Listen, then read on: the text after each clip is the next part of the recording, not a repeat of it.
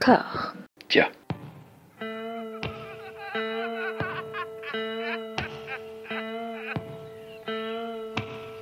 And now for something completely different. Would you like to talk about the meaning of life, darling? Sure, why not? Philosophy for two? Right. Provided the movement never forgets that it is the inalienable right of every man or woman or woman to rid himself or herself or herself. Agreed. Thank you, brother or sister or sister. Where was I? I think you finished. Oh, right. I don't want to talk to you no more, you empty-headed animal food trough whopper. I fart in your general direction. Your mother was a hamster and your father smelt of elderberries. Bonjour à toutes et à tous et bienvenue dans Discordia, le podcast qui tente d'aplanir les débats qui rongent la pop culture de l'intérieur dans une conversation apaisée. Nous n'aurons pas forcément un débat aujourd'hui avec euh, mon invité, mais nous allons parler d'un d'un objet tellement étrange, tellement singulier qu'il faut s'y mettre à deux. J'ai la joie d'accueillir pour ce faire Hugo, comment ça va? Ça, bah écoute, ça va, je suis déjà très content d'être dans Discordia. Je dois dire que dans le dans le dernier enfin tu vas tu vas m'introduire après, j'imagine. Oui. Mais il se trouve que j'ai parlé de Discordia et je ne m'attendais pas à ce moment-là que j'allais euh, y participer aussi rapidement. Donc c'est une surprise et c'est très agréable. Ah là là Vous connaissez peut-être cette voix des podcasts Le Bureau des Mystères ou Inspiré de faits réels, des podcasts qui sont pour l'instant en hiatus, à durée indéterminée. hein. On ne sait pas, c'est comme les confinements, c'est... C'est ça, c'est pour un an environ, on va dire. Voilà, le, le temps de caler deux trois trucs et de se faire désirer, hein, et voilà, et là on fait un petit peu de teasing, c'est cool. Ensemble, nous allons parler d'un objet très très très étrange, The Third Day, une série qui s'est achevée il y a de ça euh, 15 jours environ, partenariat entre la chaîne britannique Sky et HBO. Alors on s'était croisés en fait à Lyon au festival Hallucination Collective, on avait mangé dans un très très très très bon resto asiatique, euh, détail en MP si vous voulez, mais c'est pas très important, mais bon quand même c'était cool. Et voilà, et on s'est dit quel, sujet on pourrait apporter dans Discordia, voilà, il y a d'autres sujets qu'on vous garde pour plus tard, le teasing, le- la, la sensualité, tout ça. Mais hum, tu m'avais parlé de la folk horror. Et ben justement, voilà, on tombe là-dedans avec The Third Day, on est en plein là-dedans. Est-ce que tu peux nous parler de ce qui t'attire dans ce genre particulier, nous en faire un, un rapide historique avec Un ton, ton, bagou et ton savoir-faire? Alors, je sais pas si ça va, je sais pas si mon bagou va marcher à plein, mais la folk horror, c'est un genre, donc c'est un, on catégorise comme un sous-genre de l'horreur. Euh, c'est un sous-genre qui est apparu euh, à la fin des années 60 dans un contexte assez particulier, après que euh, bah, les, majors euh, américaines notamment aient eu leur, grand succès avec les films de monstres. Euh, à un moment où bah, une génération de réalisateurs britanniques qui ont été biberonnés un petit peu au cliché gothique bah, vont développer leur propre vision du, du cinéma d'horreur en fait Un- une vision du cinéma qui du cinéma d'horreur qui va être faite d'environnements plus lumineux euh, de paysages plus naturels et qui va être surtout marqué par euh, bah, la- la- certains phénomènes culturels de l'époque euh, à savoir la culture hippie, enfin l'arrivée aussi de la sexualité, de la nudité au cinéma et, et de ce genre de choses là. Et bah, la folk horror, c'est ce sous-genre qui vient euh, d'Angleterre à la base, hein, qui vient de qui vient de Grande-Bretagne et qui va euh, pas trouver son nom tout de suite. hein. On va pas parler de folk horror, c'est un peu un anachronisme de parler de de, de folk horror euh, pour des films des années 60, des années 70 parce que c'est un terme qui, si je dis pas de bêtises, va être employé pour la première fois en 2004 par le réalisateur lui-même Pierce Haggard qui, qui a réalisé La Nuit des Maléfices, donc Blood on Satan's Claw, si je dis pas de bêtises pour la traduction, en 70, et il va qualifier son film comme relevant de euh, ce sous-genre. Euh, à partir de là, et bah, euh, il y a d'autres films qui vont être euh, catégorisés comme appartenant à ce sous-genre par ben, tous ces traits, en fait, tous ces traits communs qui vont être ben, la, nature omniprésente, la nature même, on va le voir, hein, ça va être le cas dans, dans The Third Day, une nature qui est complètement étouffante, en fait, qui, a un cadre qui, bloque complètement la vision et qui bloque complètement les horizons même si euh, on, est en pleine nature, on est dans une nature qui est très étouffante. Euh, Il y a de la sexualité, euh, il y a euh, il y a du gore et il y a surtout c'est impossible de parler de folk horror sans parler de ça. Il y a surtout des rites païens ou euh, plutôt néo-païens d'ailleurs.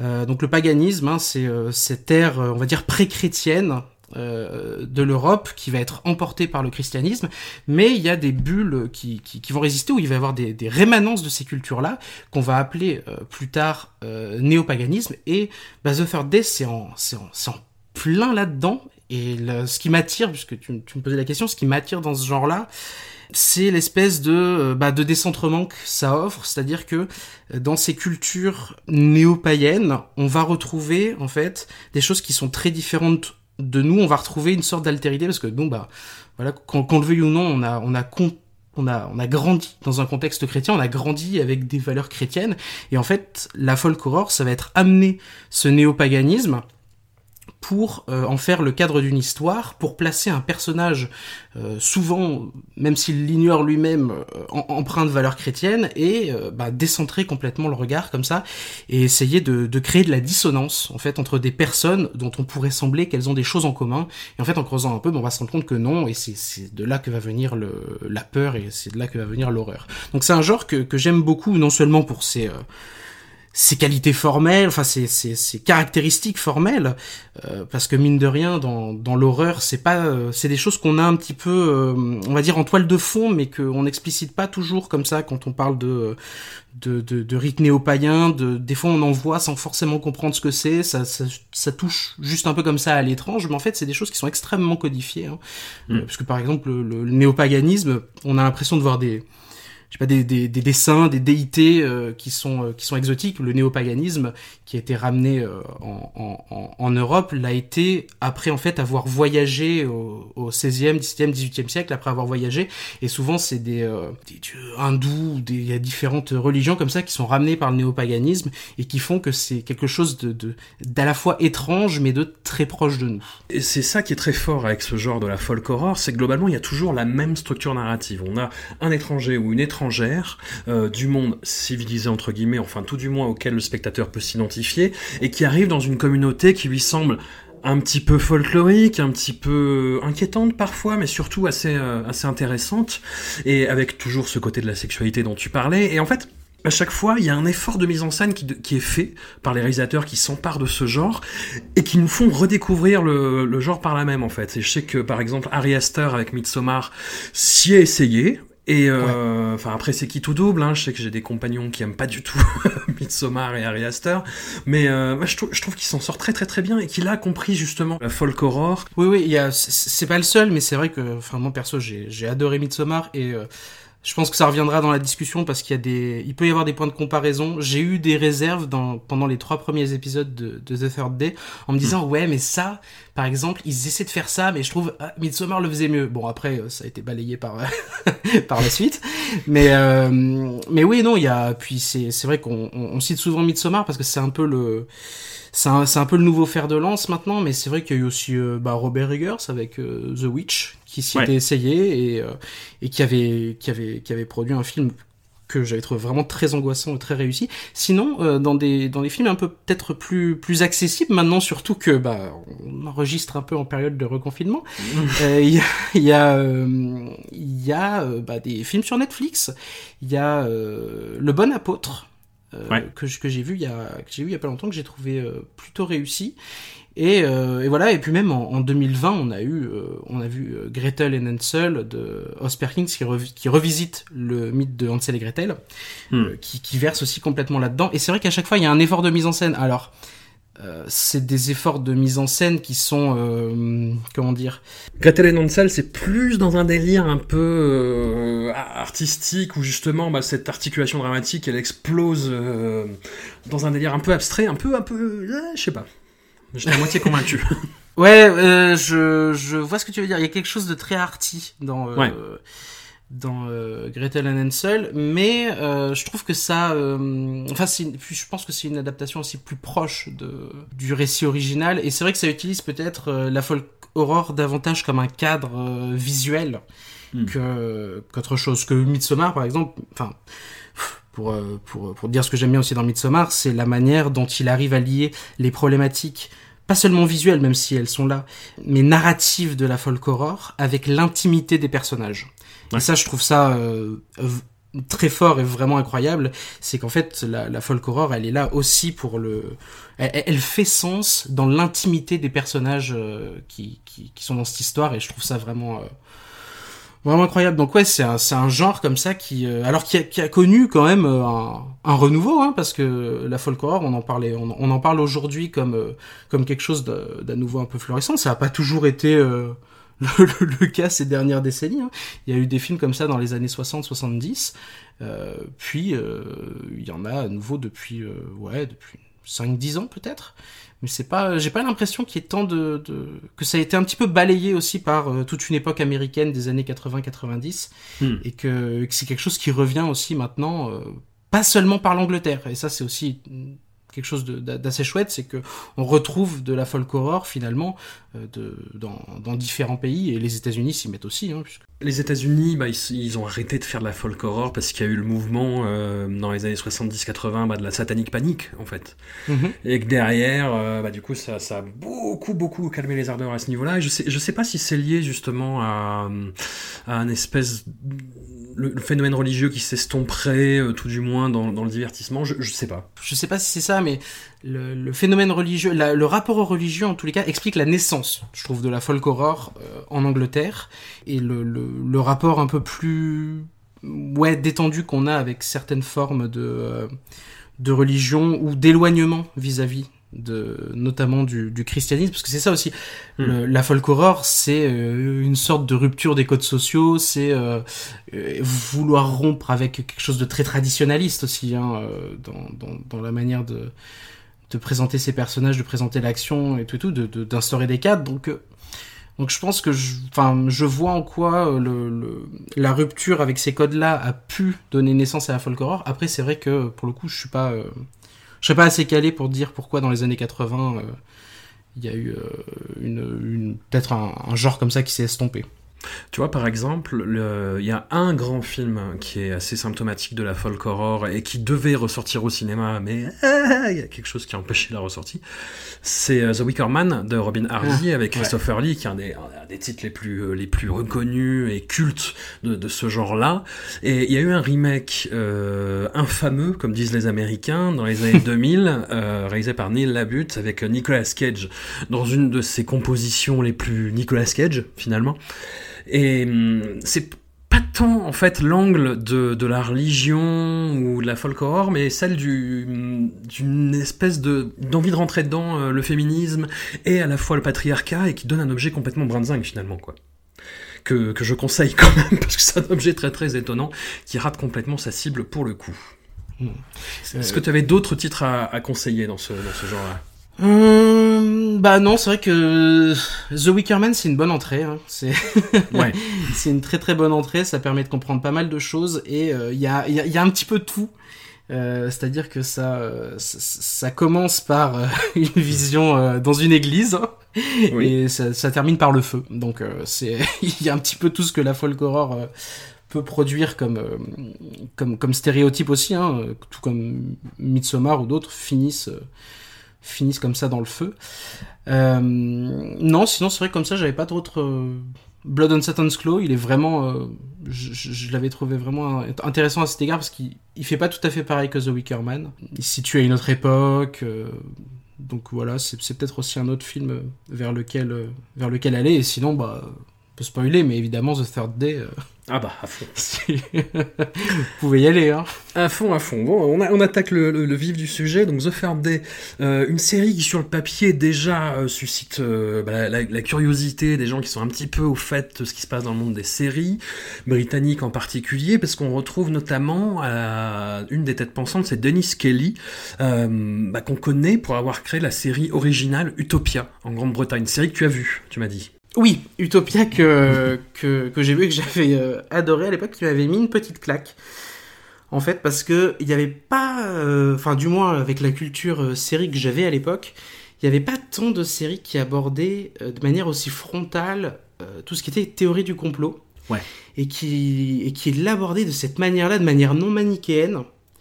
Euh, et de manière, enfin, en, en y intégrant euh, énormément, euh, on va dire, d'éléments de pop culture, où même il y avait carrément des, des éléments de, bascule du récit qui étaient basés vraiment sur, euh, bah, par exemple, la manière dont les gens interprètent certaines choses qui peuvent du coup, qu'ils peuvent du coup faire passer pour des théories du complot. Il y avait carrément des, des éléments narratifs de, Utopia qui se, qui se basaient là-dessus, quoi. C'était vraiment, euh, ça, reprenait la théorie du complot, mais pas juste comme un, comme un contexte, mais, mais aussi comme, euh, bah ouais, des, des, des, ressorts narratifs particuliers. Et, j'avais trouvé ça vraiment euh, vraiment dingue et, euh, et vraiment triste aussi que ça prenne euh, ça ça s'est jamais vraiment terminé. Ils ont pas été renouvelés et, ça s'est terminé un peu comme ça sans, avoir de vraie fin. Mais mais oui non c'est une série qui à l'époque m'avait mis une petite claque Bah, comme tu le dis, il y a beaucoup d'éléments de pop culture et moi c'est ce qui m'a un peu euh, fait regimber au début parce que je me disais oh un truc pop c'est c'est c'est un peu couillon enfin c'est Dan Brown euh,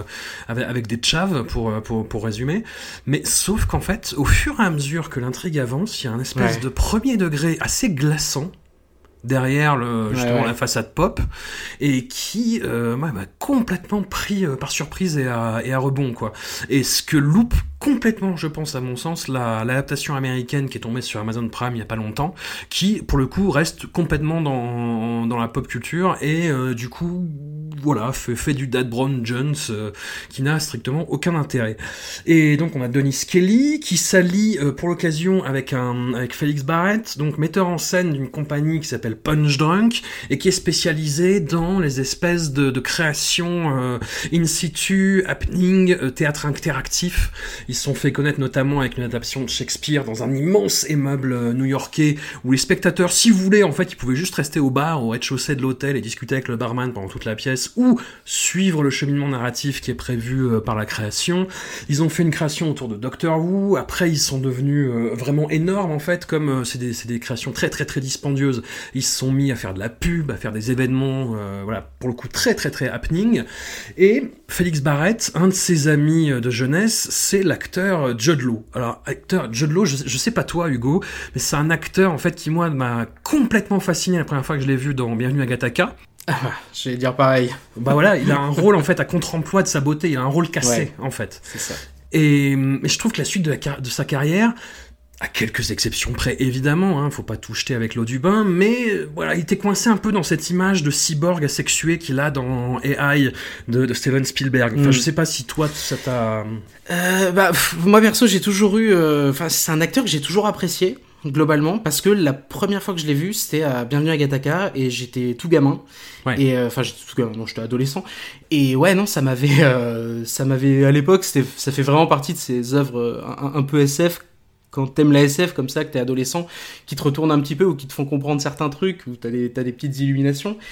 Et, euh, et après, la première série où, où je l'ai vu tenir vraiment un, un- un rôle important, euh, c'était The Young Pop. Et The Young Pop, j'ai adoré.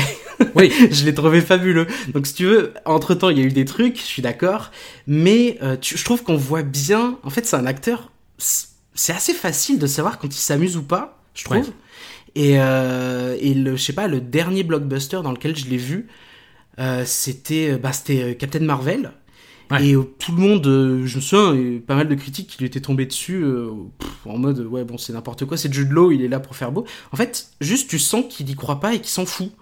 Il s'en fout d'être là dans Captain Marvel. Tu, il, il est sur fond vert, il, il fait sa partie.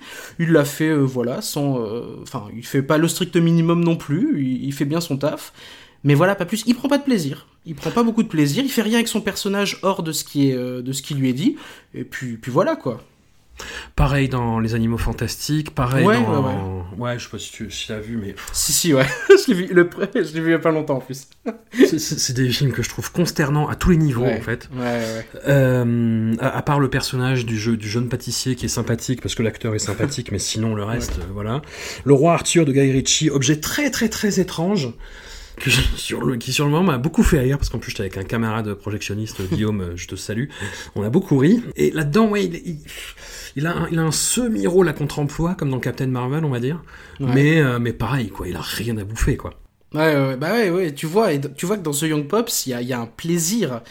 Enfin, je sais pas, euh, il y, a, des passages complètement hallucinants où euh, je me souviens, il y a une scène dont je me souviendrai toujours. Y a, je crois que c'est la, la présidente de, de l'Islande, je crois, qui est assise à côté de lui et qui, le regarde, mais oh, elle, est, elle, est, elle est fascinée par sa beauté et il se tourne vers elle et il fait oui, je sais. Je suis très beau. je trouve ça génial.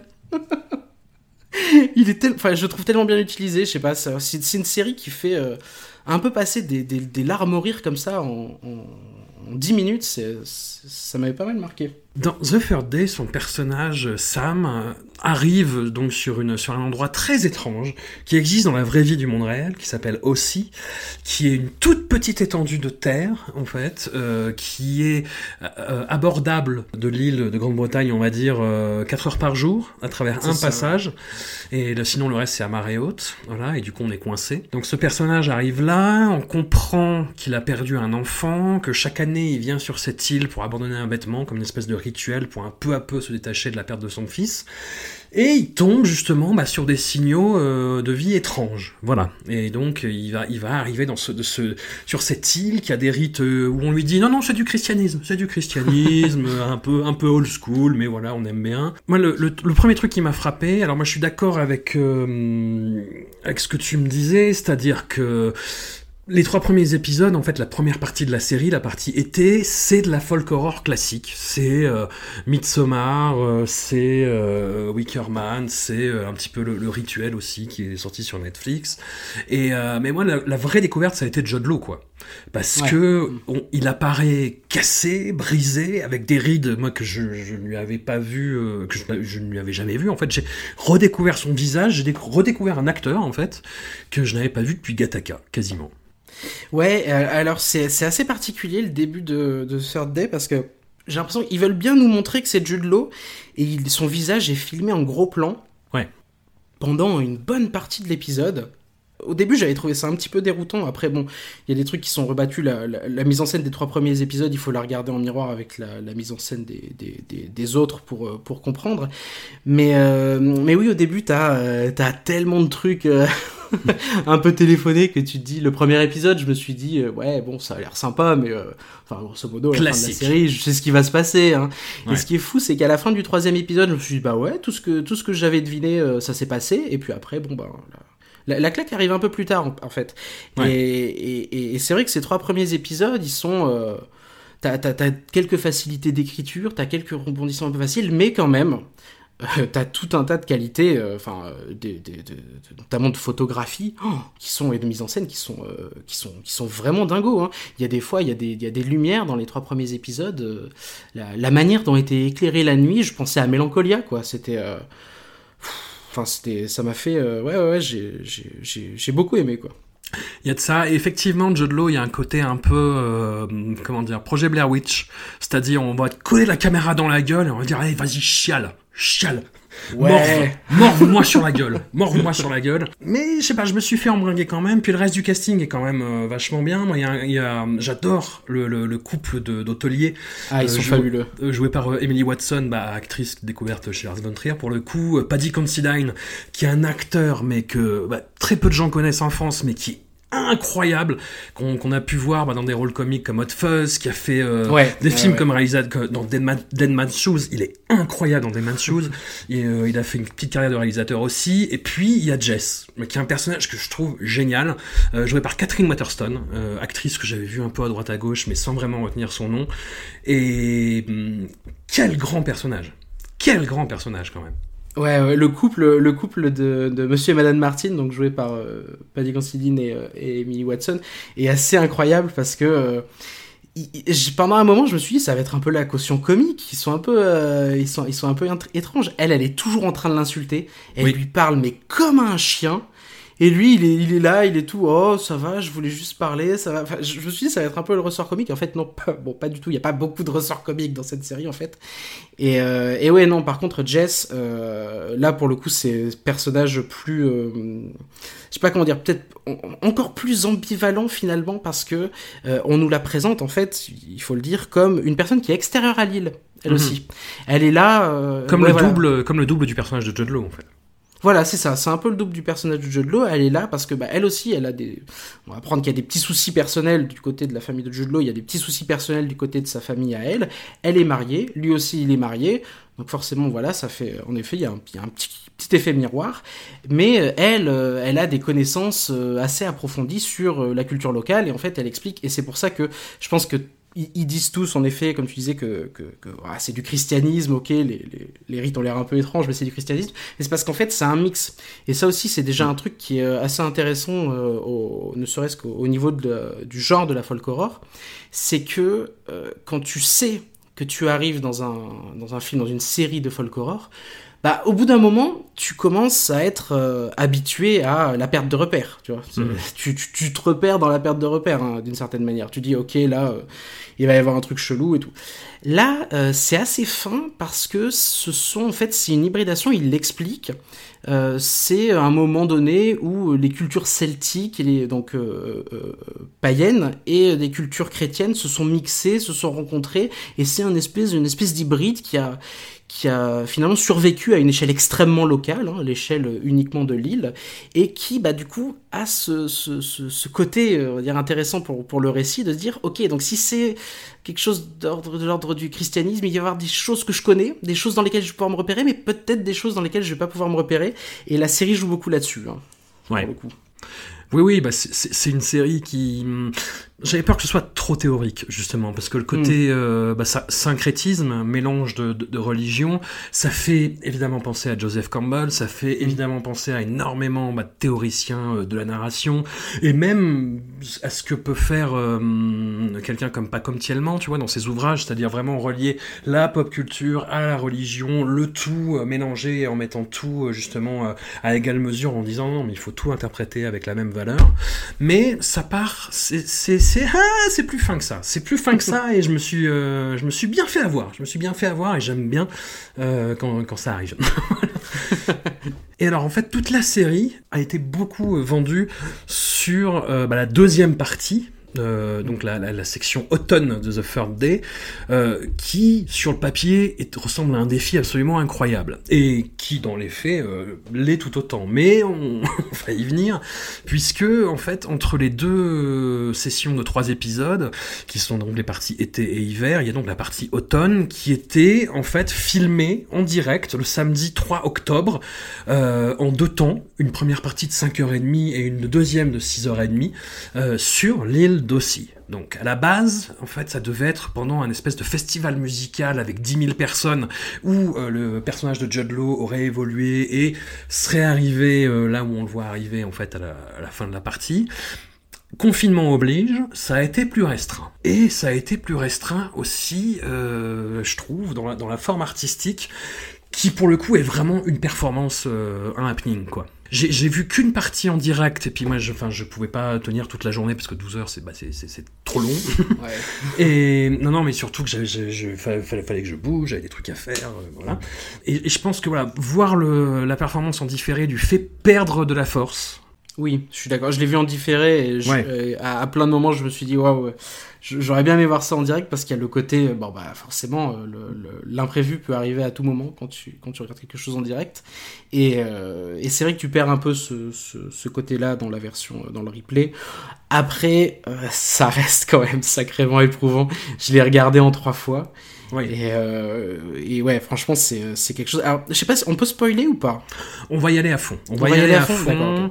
Euh, sur, sur la forme, en fait. C'est ce qui est très déstabilisant, c'est que euh, le plus gros travail artistique, euh, au- au- au-delà de la performance, bah, de- d'aligner des caméras et de, il y y a quelques coupes, surtout dans la deuxième partie en fait, et qui permettent, de, je pense, de changer de caméra et de, de Ouais. refaire le point, etc. Dans la première partie, non. Oh, il y en a une ou deux, je crois. Ouais, ouais, il y en a, il y en a une ou deux, mais disons que la première coupure, euh, elle met, elle met du temps à arriver. Il y a notamment un aspect sur lequel on va revenir. Non, il y a un truc très déstabilisant en fait, c'est que euh, on- il y a très peu de dialogue audible pendant les 12 heures. C'est surtout de l'action et des actions qui sont exécutées en temps réel en fait. On a les préparatifs d'une cérémonie, on a quelques rituels qui arrivent les uns après les autres et qui prennent leur temps, qui sont encore une fois filmés en temps réel. Il y a un critique américain à qui c'est très dur de donner tort, qui a comparé ça à regarder de la peinture séchée en fait. Et hum, bah, c'est pas faux. C'est- c'est- Ouais, ouais, ouais, ouais. C'est pas, ouais. faux. Ça, ça commence par justement une traversée de ce passage du euh, bah, de la Grande-Bretagne vers l'île d'Aussie euh, en temps réel. Donc on a 35 minutes de traversée avec juste la, mi- la musique en fait du, euh, du compositeur de la série, qui est peut-être celui qui a le plus euh, bossé, je pense, sur le sur En pré-prod Ouais, tu veux dire, ouais. Ouais, en, pré- en pré-prod, et puis vraiment pour caler ça, pour créer 12 heures d'ambiance musicale euh, très pesante, très sombre. Alors c'est, c'est de la musique ambiante, hein, c'est du, du drone par moment, euh, Mm. mais c'est quand même euh, voilà, un sacré travail. Et donc on a cette traversée pendant 35 minutes. Il y a juste un personnage qui arrive un peu en amorce euh, sur, le côté de la caméra et qu'on suit de dos au bout d'un quart d'heure. Et puis on arrive sur l'île d'Aussie et là on voit des préparatifs. Et des actions très très très répétitives pendant un certain temps et ça va beaucoup être ça par la suite quand même. J'ai eu l'impression, euh, dès, la traversée, euh, d'être... Enfin, j'avais ce truc, il y y a forcément, il y a l'échelle 1-1 qui fait que bah, le, le temps vécu, euh, c'est le temps qu'il y a euh, dans, dans la vidéo, c'est le temps réel, mais il y a aussi le côté euh, géographique euh, Mhm. le- le- qui, qui, qui s'accompagne avec ce côté temporel. J'avais l'impression d'être dans un, un walking sim en fait. Il y a, il y a plein de jeux comme ça, de jeux vidéo, maintenant qui sont aussi des aventures euh, dites narratives où euh, bah, le, le but c'est aussi de traverser des paysages, se poser des questions où on a quelques comme ça, euh, on a très peu de dialogue, on a des, des choses qu'on peut lire où euh, je parlais, je pensais euh, notamment à Direster ou à des, à des choses comme ça. Et là, les, les 35 premières minutes, euh, je me suis dit ah ok d'accord, j'ai l'impression d'être dans un, une expérience un peu jeu vidéo indé où on a on peut pas courir et, et on va on va traverser comme ça le truc en, en, en temps réel. Mais ouais donc c'est c'est C'est bien, ça annonce la couleur au moins. ça annonce la couleur. J'ai vu aussi au début, je me suis dit, tiens, ça fait un peu. euh, Il y avait ce concept un peu scandinave de slow TV. Je me suis dit, il y en a des, gens qui regardent des, euh, des trains euh, qui passent, euh, des, enfin, qui, des caméras installées sur des trains qui regardent le paysage ou euh, des, des, des, feux en train de brûler euh, à la télévision. S'ils appelaient ça slow TV. J'avais, j'avais, j'ai aussi eu un petit peu des, des impressions de, de, de ça, mais bon. Après, là où ça rejoint quand même le, le happening et la performance théâtrale, je trouve c'est le jeu des comédiens. En Ouais. fait, Euh, c'est très théâtre anglais avec cette façon d'occuper l'espace en étant assez bruyant, en faisant Ah avec des grands, des grands gestes avec les bras, euh, en se tapant dans le dos, euh, voilà, pendant les préparatifs. À un moment, au bout d'une heure et demie, je crois, on voit euh, Catherine Waterston qui est juste en fait assise euh, sur, sur un banc avec l'air un peu triste. Judd Law n'apparaît qu'au bout de deux heures. Euh, ça- oh, on se dit, ah oui, Beard, c'est vrai, on est en train de regarder The Third Day. on, on- on était là, il sort de cette maison, donc on l'avait laissé euh, à la fin du troisième épisode, et commence son, euh, son périple. Ouais. Il- alors, il a de la barbe, il a des cheveux dégueulasses. On, on voit qu'il s'est passé du temps. Entre Ouais. la fin du troisième épisode et le, le- l'épisode spécial de 12 heures, on voit qu'il s'est passé du temps quand même. On voit qu'il s'est passé du temps, et puis il y a un truc quand même qui, qui participe aussi du côté très très étrange de l'aventure, c'est qu'il faisait un temps dégueulasse sur euh, aussi euh, ce jour-là, euh, le samedi 3 octobre donc, et il y a des gouttelettes sur le bah, sur l'objectif de la caméra et hum, qu'on voit sécher quasiment en temps réel aussi. Ouais, ça, ça, des fois, ça m'a fait un peu mal à la tête pour le coup. Ouais. Ouais, Ça, ouais. c'est- mes yeux avaient du mal à faire le focus entre le premier plan des gouttes d'eau et le, et le, et le plan euh, qui était censé nous intéresser derrière. Mais ça, ça m'a fait un petit peu mal à la tête. Mais bon, c'est. C'est pas tout le temps en plus. Ah, après, sur le moment, tu te dis, oh putain, c'est une épreuve, et puis tu te dis que la vraie épreuve, c'est les gens qui sont en train de filmer, qui sont en train Ouais. de la vivre. Tu te dis, bon, calmons-nous. Et il y a un moment, moi, je trouve, où euh, cette, euh, bah, cette maladresse, euh, qui, qui, en est une par la force des choses, s'intègre au récit. C'est le passage où Judd Law est complètement affaissé euh, près, près, près d'un buisson, en fait, où il a un moment réflexif, où il regarde dans le vide. Et là, je me suis dit, ah, putain, là, on arrive à quelque chose. Là, on arrive à quelque chose, parce qu'en plus, on a cette métamorphose de Judd On a un acteur bah, très méthodiste. Pour le coup, je dis ça au sens euh, Stanislavski, hein, pas au sens euh, religieux, pour le coup. Mais qui s'investit à fond dans son personnage. Avant, on l'a vu euh, casser la graine dans l'eau. Dans un remake de la scène. Voilà. Dans les températures qu'on devine assez, assez négatives.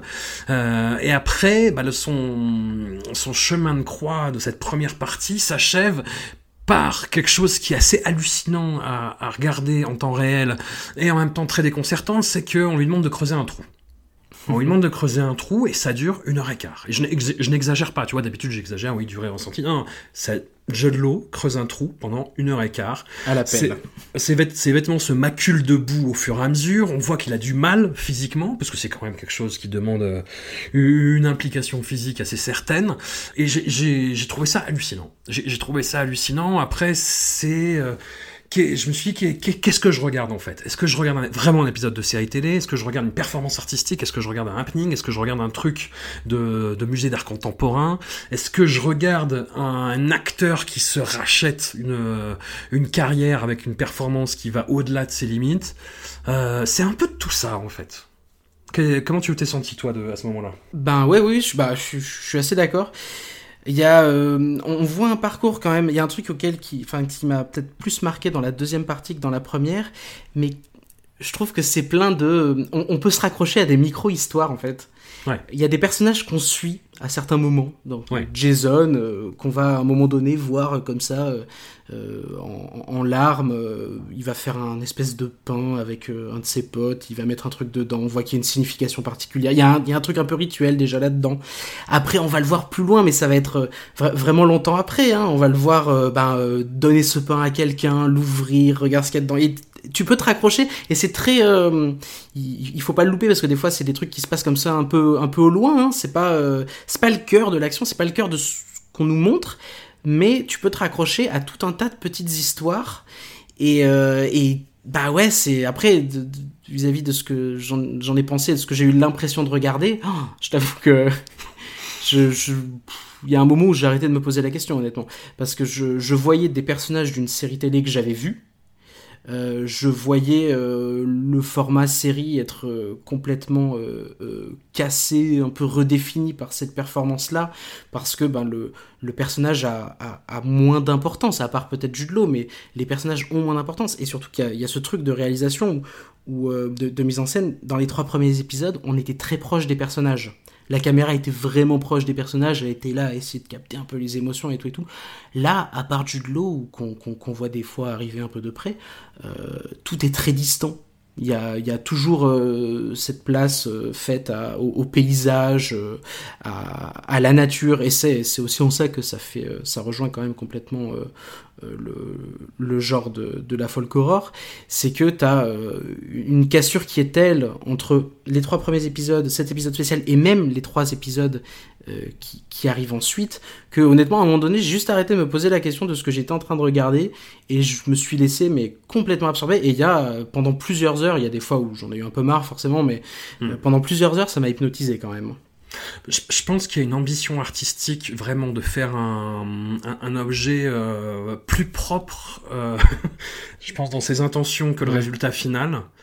Ouais peut-être ouais Mais que là, c'est comme si, ouais, on, on, chopait euh, des, ouais, des, des personnages d'une série télé qu'on suit, mais dans, dans quelque chose qui, de- qui devrait être raconté de façon elliptique en trois minutes, tu vois, quoi. Mm, Non, normalement. ouais, c'est ça Et euh, voilà, et capté par quelqu'un euh, comme si c'était retransmis en direct sur Periscope, tu vois quoi. Enfin, Ouais.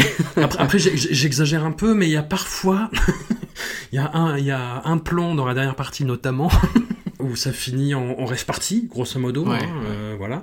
Et à un moment, bah, la caméra se, se, se désaxe en fait et euh, vient filmer un mégot en train de se consumer sur une table pendant qu'on voit les gens plus ou moins danser à l'arrière-plan.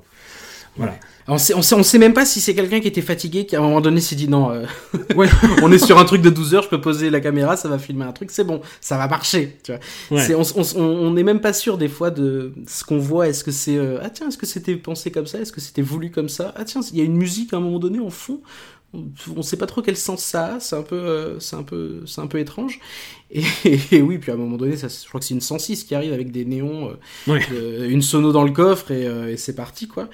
Non, c'est à un moment donné, c'est c'est dingue parce que même si à un moment donné je me suis dit, bah, je vais pas forcément être étonné parce que je vais voir, ça fait 4-5 heures que je suis devant, euh, c'est bon, allez-y. Bah si, quand même.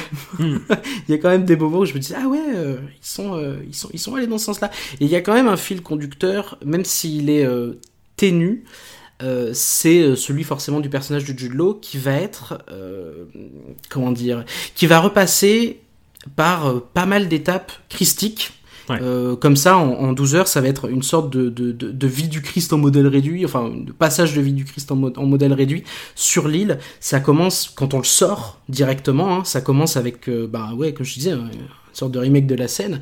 Euh, tu vas avoir l'image du fardeau, il va tirer euh, un bateau pendant super longtemps, comme Jésus portant la croix, avec tout ce, ce, ce remix, hein, comme je disais tout à l'heure, c'est pas tout à fait du christianisme, mais c'est quand même du christianisme dans le sens où on le fait repasser par les grandes étapes, mais les grandes étapes sont reconfigurées par la culture locale, donc c'est pas une croix qui porte, ils tirent un bateau parce que c'est une île et que, ben, euh, selon leur tradition, si j'ai bien compris, tout est sel ou tout est terre, et, euh, voilà, il y, a une, il y, a une place immense accordée à, à l'agriculture, la, enfin à l'ostréiculture en l'occurrence locale et, et, toute cette culture-là. Et donc du coup, tous ces moments-là vont être reconfigurés euh, pour euh, avoir comme ça les grandes étapes de, de, de la vie du Christ, puisque c'est ça, hein, ça s'appelle euh, Jesus and the Sea. Le, ouais. la, le, rite, la, la, cérémonie. Et en fait, bah, Isis, euh, ici, c'est Jude Law. Et ils veulent le faire advenir comme étant le père spirituel de leur île. Bon, bah voilà, ils le font passer par toutes ces étapes-là, euh, mais euh, teinté de, de, de, toute cette culture locale. Et c'est ça le, le, fil conducteur, évidemment, de, de cette euh, grande fresque de, de 12 heures, mais entrecoupée par bah ouais, des morceaux de vie de, de des habitants qu'on voit. C'est marrant parce que c'est vrai que tu as aussi cette impression de est-ce que je vois les acteurs en train de se reposer ou est-ce que je vois les gens de la série que j'étais en train de regarder quoi C'est un peu déroutant. Puis tout l'épisode en fait prend, nous, nous fait découvrir l'île en fait. C'est le, on va dire un cliché qu'on aime beaucoup dire chez Discordia, mais l'île est un personnage. voilà, cette île donc qui fait 1,5 km ce qui est très peu, hein, bah elle est investie de, de, de, fond en comble en fait pendant ces 12 heures, et on a l'impression qu'effectivement bah, les les personnages, enfin les, ouais, les personnages qui l'habitent sont secondaires en fait. Ce qui compte, c'est cette terre et ce qu'elle fait de ces hommes-là, quoi.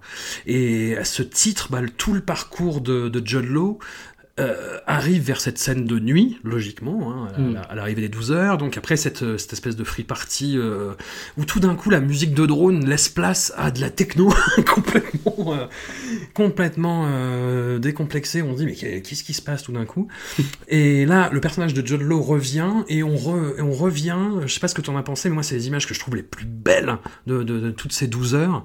Euh, ah ouais, ce qu'on, qu'on avait vraiment aimé dans la première partie, c'est-à-dire les, les scènes de nuit très inquiétante, avec euh, cette, cette faune où t'as l'impression que tout peut arriver en fait. Tu verrais arriver que Toulouse, tu dirais bah bah ouais normal, c'est chez lui.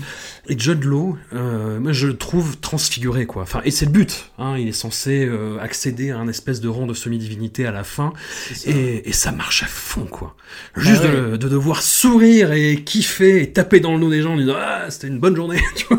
Enfin, c'est oui. Bah, c'est ce que j'avais noté d'ailleurs. Il, y a, il y a ce moment en fait, donc où, comme tu disais, à un moment donné, il creuse un trou.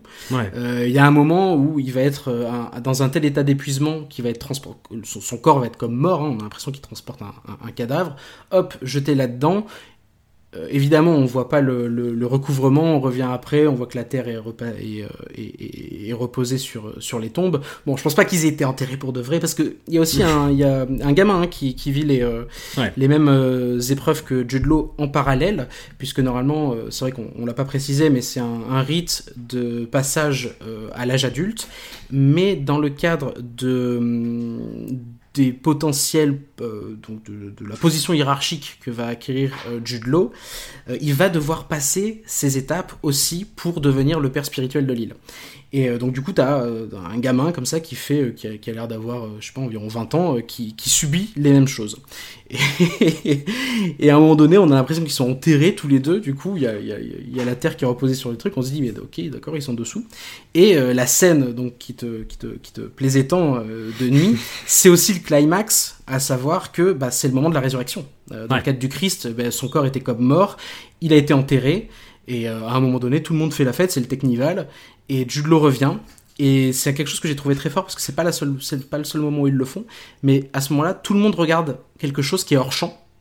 Et la scène se stoppe, la musique se stoppe et tout le monde regarde quelque, quelque chose comme ça qui est hors champ. Et là, il s'avère que c'est Jude. Et, et va arriver, il va marcher comme ça d'un pas un peu, il est un peu hagard.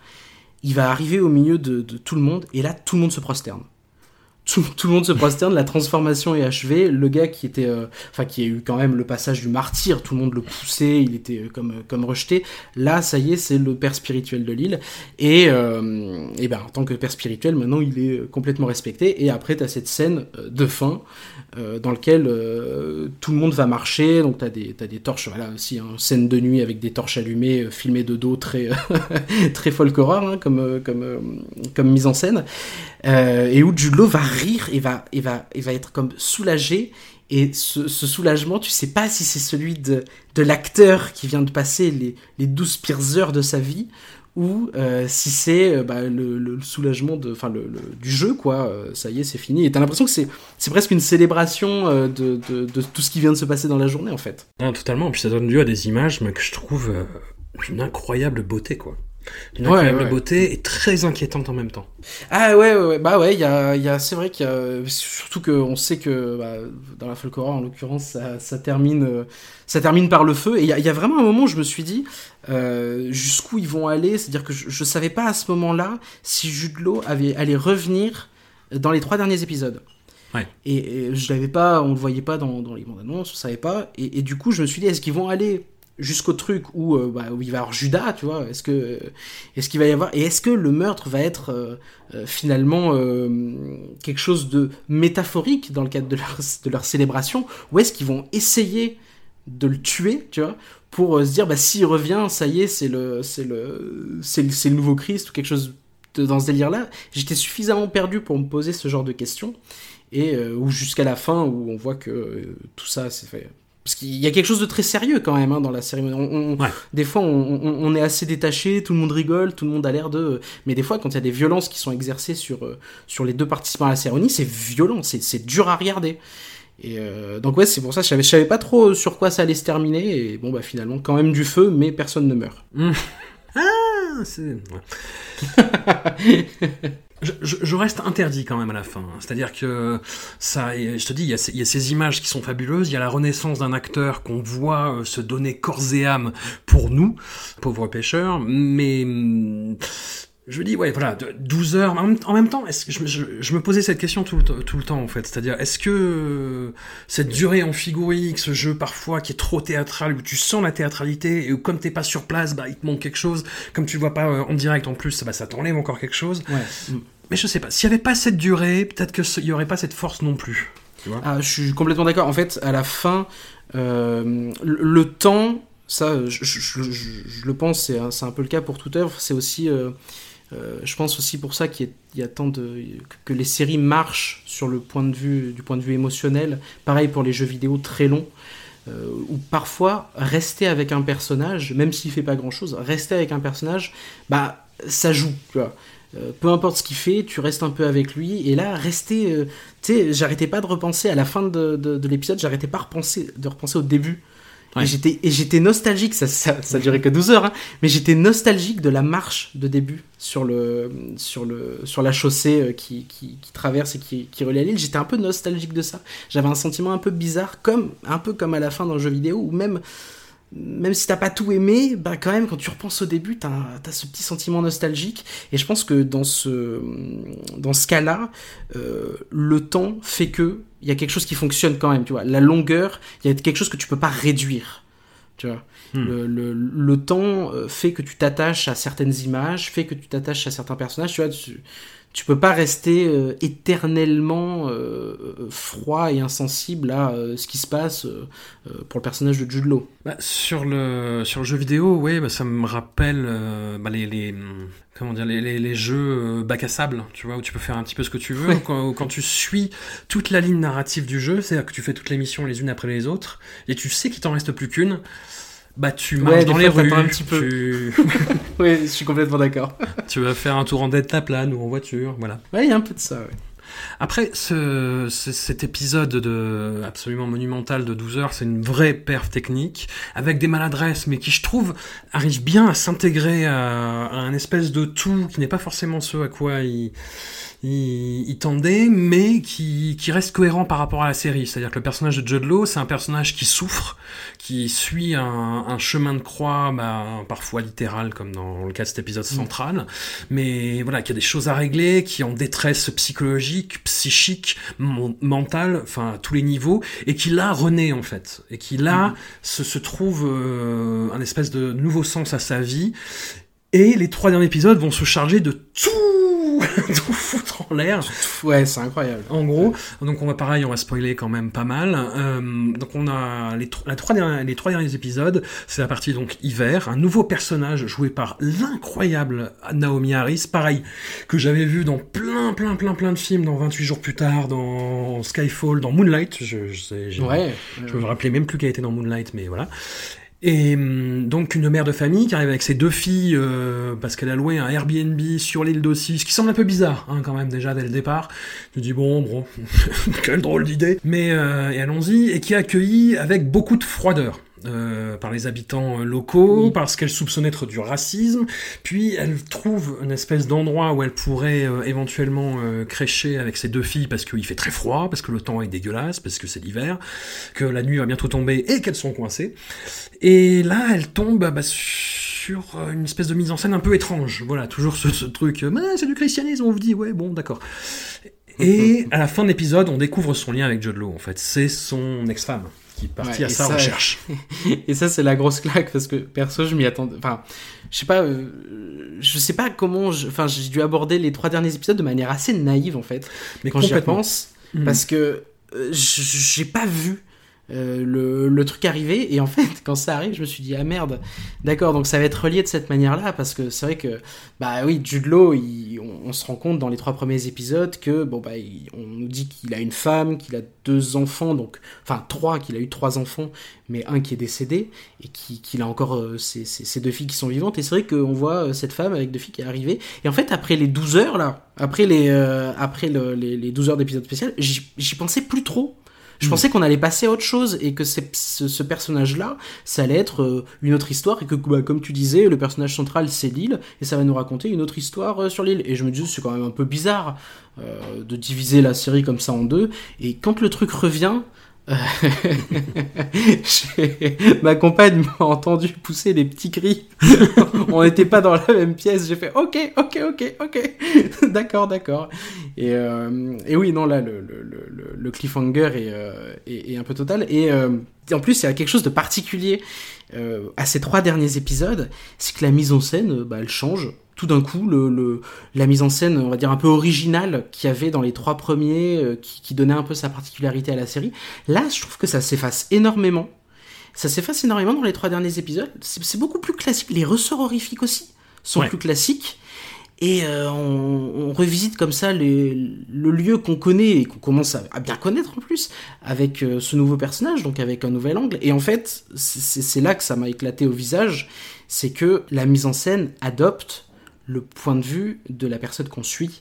Et en fait, euh, la mise en scène originale, un peu, un peu pétée des fois euh, de, de, de la première partie, bah en fait c'était le point de vue de Jude Law, du personnage de Jude Law qui était complètement pété, qui, qui est un personnage complètement fucké. Et en fait là tu te rends compte par la mise en scène que euh, sa femme, du coup maintenant, bah, c'est un personnage beaucoup plus sain. Hmm. Et, et ça- je trouve que ça se traduit par quelque chose d'un peu plus, on va dire, classique et cadré dans, dans, dans la mise en scène. Et j'ai trouvé ça... pff, Enfin, quand j'ai commencé à comprendre ce qui se passait et ce qui m'arrivait, euh, ouais, j'étais un peu en feu. Non, puis on aurait pu s'en douter, parce que Denis Kelly, c'est quelqu'un qui construisait bah, dans Utopia beaucoup, en fait, ses, ses saisons de cette façon, c'est-à-dire vraiment sur un espèce de, de, de twist, mais euh, qui, qui n'est pas gratuit, qui n'est pas juste de l'épate bourgeois, qui est vraiment, qui a un sens par rapport à la narration et que tu fais, ouh, ok. Il y a vraiment un basculement de point de vue, en fait. Là, là où ça casse aussi un peu la folk horror, c'est que normalement, euh, le rite euh, qu'on a vu avec Jude Law, ça couronne un peu les œuvres qui sont dans le genre de la folk horror.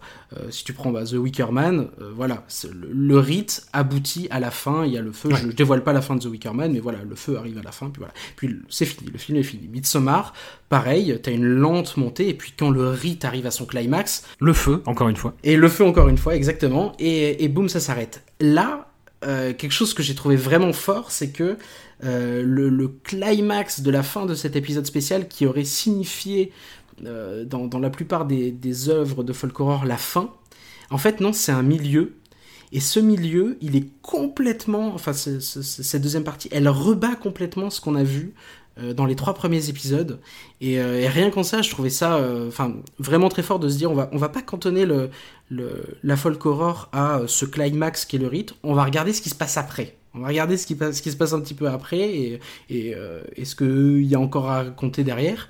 Et, euh, et ouais, en, en ça, ça, je trouve que la série apporte beaucoup au genre déjà. Ouais.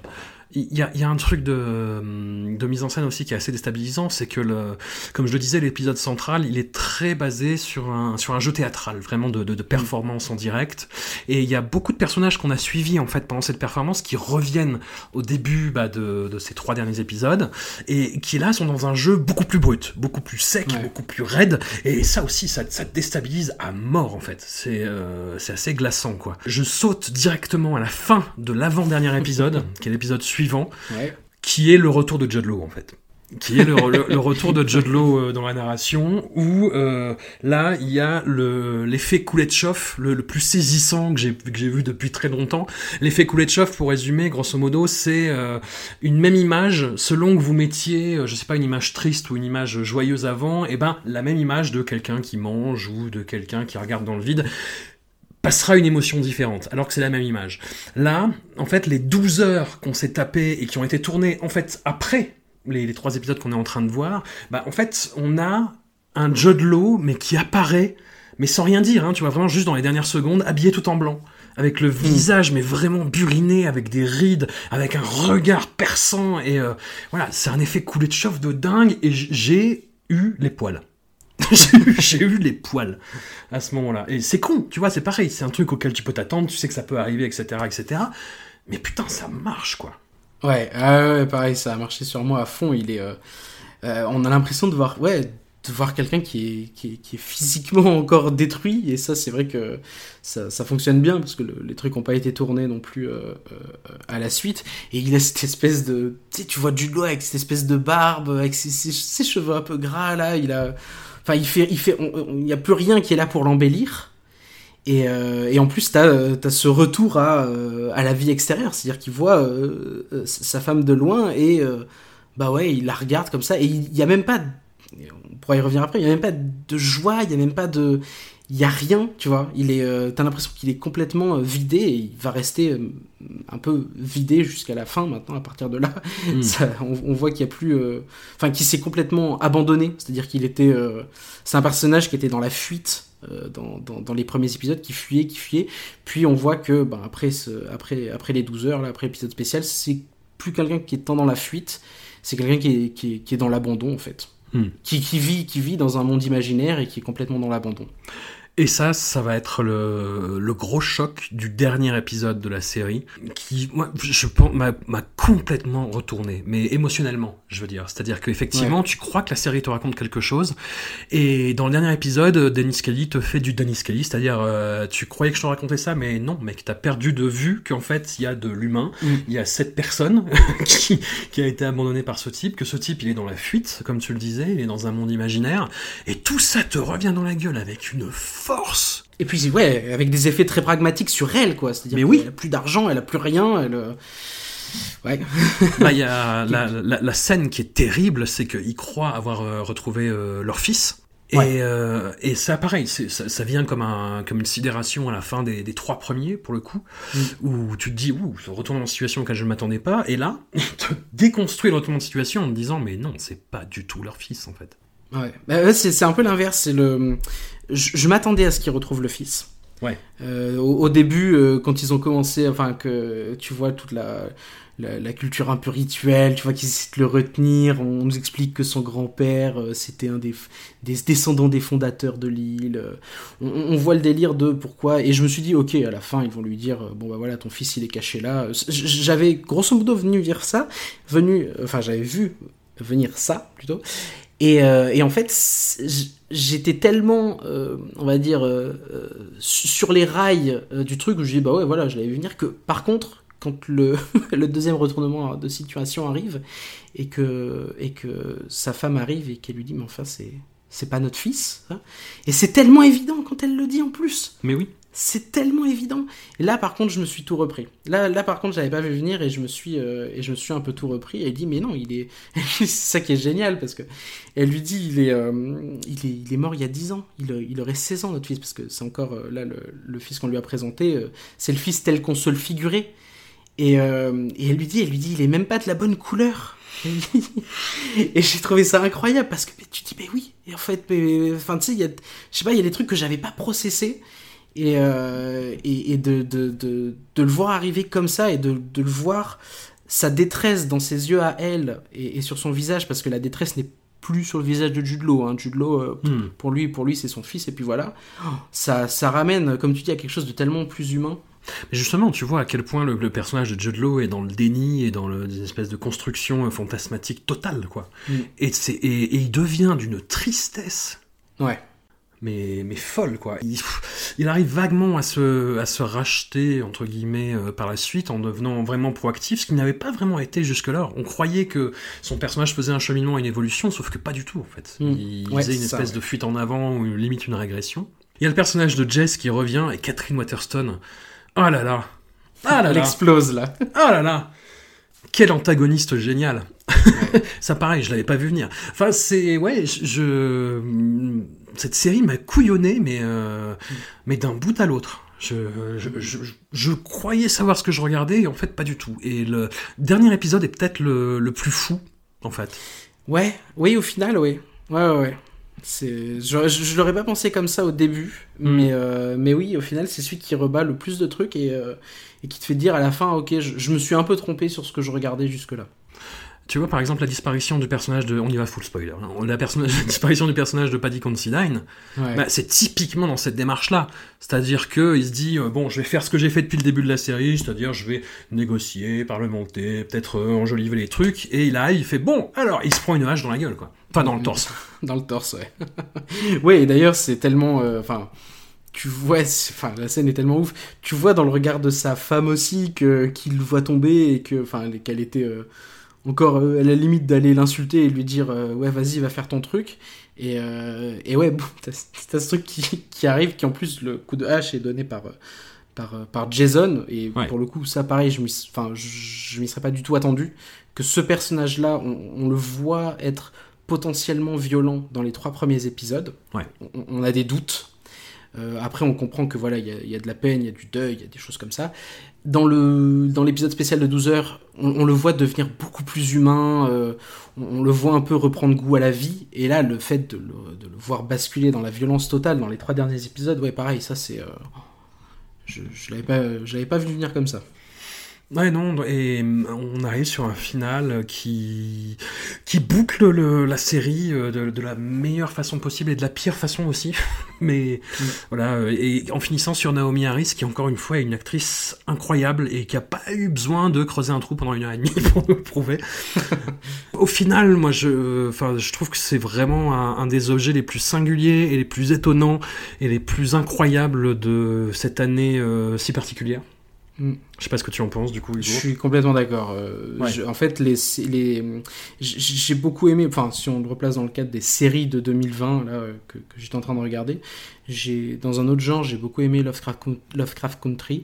Mais après, quand je suis Ah. repassé sur, euh, ouais, alors complètement, vraiment, euh, ce serait une toute autre discussion.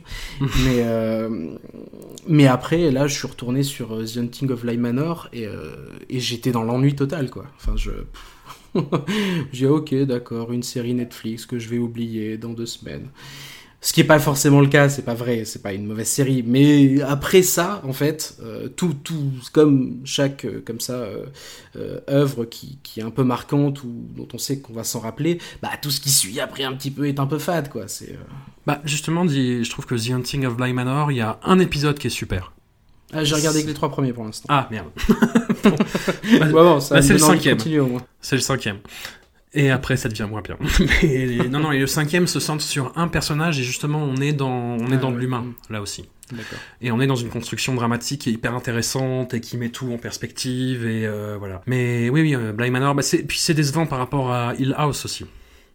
Ouais, alors ouais, j'arrive même pas à comparer. Je vois, je vois le, on va dire le le- le- l'espèce de transposition comme ça, cadre formel, mais plaqué sur d'autres types de récits. Je vois, c'est pas du tout pareil que, que, que la première saison, c'est un truc anthologique. Mais euh, je sais pas, je préfère l'anthologie à la American Horror Story où on part sur des délires complètement différents, quitte à faire des trucs, euh, quitte à faire du grand n'importe quoi ou, ou de la parodie. Enfin, c'est complète, c'est grand guignolesque euh, American Horror Story. Ouais. Là, le, le truc euh, de de- d'anthologie, mais de passer, enfin, avoir un ton un peu similaire. Mais raconter des histoires différentes, je sais pas, je, je suis pas sûr adhérer, mais je vais terminer la, la, la saison avant de donner, donner mon avis. Et Lovecraft Country, pour finir là-dessus, euh, je, je vois complètement euh, ce qu'ils veulent faire. Je trouve ça super sur le papier. Mm. Dans l'exécution, euh, je, je passe à côté. J'ai du mal à m'investir dans les personnages en fait. Ouais, ouais. Je, je vois un truc théorique qui est, qui est super. Ouais. Euh, je vois de- beaucoup de Jordan Peele en fait. C'est Oui, complètement. Exactement ce que me font ces films, c'est-à-dire que ouais, c'est hyper intéressant. euh, bon, le mec se la sent un petit peu trop en disant je suis en train de révolutionner le cinéma de genre euh, en faisant le plus gros statement politique ever de, de l'époque. Mm. Calme-toi, tu fais de la série B. Et, et là, ouais, c'est c'est hyper intéressant, mais ouais, comme je te dis, mais il faut que je finisse la saison aussi avant de me prononcer. Ouais, pareil, il, me manque quelques épisodes. Voilà. The Third Day, en tout cas, on l'a fini. Euh, tu l'as fini, euh, toi, dans, les, dans la dernière ligne droite des derniers jours. Ouais, c'est encore tout frais. Ouais. On le conseille, on le conseille. C'est quand même un objet euh, assez fou. Ah oui, oui, oui, complètement. Et puis pour, pour revenir, pour, pour, pour boucler sur ce que je disais au début, j'avais peur parce que euh, je voyais dans, euh, pour comparer, pour continuer à comparer à, à, d'autres œuvres de folk horror et notamment à Midsommar, euh, je voyais dans Midsommar l'intrication du contexte folk horror avec l'intimité des personnages et ce que ça apportait, comment ça les faisait évoluer et je trouvais ça dingue. Et à la fin des trois premiers épisodes de, The Third Day, je me disais, je retrouve pas ça. Parce que, à la fin des trois premiers épisodes, bah, la perspective d'évolution du personnage, la perspective du deuil et ce qu'il est censé traverser, ben, euh, ça me semblait complètement cassé. C'était une perspective qui était bloquée, vu que, bah, ça y est, il avait retrouvé son fils. Et je me suis dit, c'est marrant, il y a la folk horror d'un côté, il y, a son, il y a son évolution émotionnelle de l'autre, et ça se rencontre moyennement, en fait. Ça, ça se rencontre pas tant que ça, et en fait, ça se rencontre à la, à la fin. Ouais. Et, euh, et ça, se- enfin, ça, se, ça se rencontre, euh, ouais, dans la deuxième partie, en tous les cas, en général. Et, euh, et ouais, c'est vrai que j'ai j'ai adoré la première partie pour ses, sa mise en scène ou même ses musiques. C'est, il y a, il y a des trucs euh, dans des scènes de poursuite dans la forêt avec euh, tout de suite une musique très, très énervée. Ouais. Qui a l'air de sortir un peu de nulle part, comme les assaillants de Jude Law qui ont l'air de sortir un peu de nulle part. Euh, qui, qui ouais, m'a rappelé Utopia, euh, le, le, le, le côté verdoyant, le vert. Rien que le vert, on peut savoir que c'est le showrunner de Ouais. d'Utopia derrière, à, aux teintes de vert qui sont utilisées pour, euh, pour, euh, pour la nature. Bah justement, Mais en ouais, fait, euh, Denis Scully retrouvait le compositeur qui a un Mm. nom complètement fou. Attends, il faut que je retrouve. Voilà, Cristobal Tapia de Vir, Ouais. qui, a- qui avait composé la musique d'Utopia, justement. Qui avait composé le- l'excellente musique aussi de, de Girl with All the Gifts. Très, très, très, très bon film de zombies britannique avec Paddy Considine, justement. D'accord, j'ai pas vu, mais j'ai pas vu ce, ce film, mais la, la BO d'Utopia, pour dire, je, de temps en temps, je la réécoute, même, Ouais. sans, euh, même sans les images, je la trouve tellement incroyable. Ouais. Et là, c'est pareil, il y a quelque chose. Alors, c'est plus, euh, c'est beaucoup plus ponctuel. C'est-à-dire que je trouvais que dans Utopia, c'était, euh, bah, c'était aussi le côté, euh, comme je disais, pop culture. Euh, la, la musique était plus présente. Là, elle est présente, mais à certains moments, à certains moments assez clés. Sinon, il y a des trucs peut-être plus, plus atmosphériques. Mais, mais ouais, non. et je trouve que la claque vient quand on a vraiment. Enfin, quand on a tout regardé, tu vois. C'est, un peu. euh, je sais pas si ça en fait une, euh, une série un peu difficile d'accès. Parce que le plaisir est peut-être pas forcément. euh, Enfin, il y a un plaisir immédiat, mais c'est pas le même plaisir qu'à la fin, quoi. Mais, euh, mais ouais, non, complètement, complètement conseillé pour le coup. Bon, bah Hugo, grand merci de t'être prêté au jeu. On se retrouvera euh, d'ici quelques épisodes pour euh, des sujets. Ah, ah, on ne sait pas. Avec. euh, ouais, Une ouais, intégrale d'un réalisateur qui badine plus ou moins vers la folk horror, sont vraiment. Eh ouais, c'est vrai, c'est Un vrai. peu, il a... un peu, un peu. Ouais, mais c'est lié, je pense que c'est plus lié à l'époque qu'il y a une volonté de sa part de faire de la folk horror. Tout à fait. Voilà, on garde le mystère. Un grand merci Hugo et à tout bientôt. Merci à toi.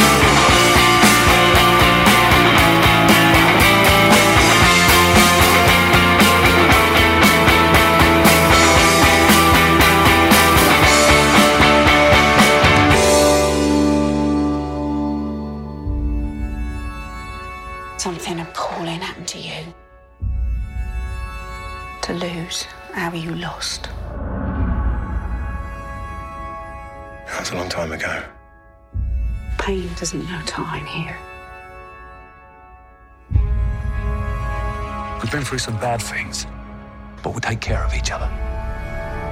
This place, it's safe.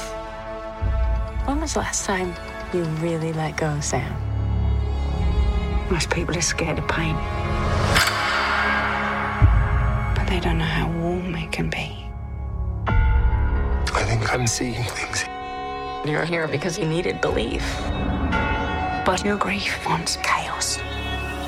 Something happened here. Something violent. Is there someone frightening you here on the island?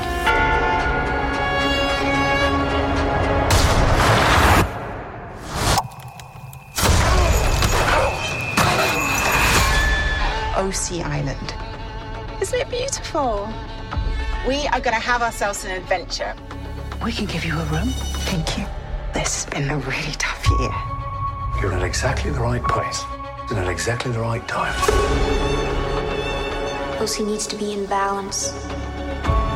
And you can heal it. It will understand you, know you. It will love you back. Everyone here is acting like something bad's to happen. Not all of us can be healed.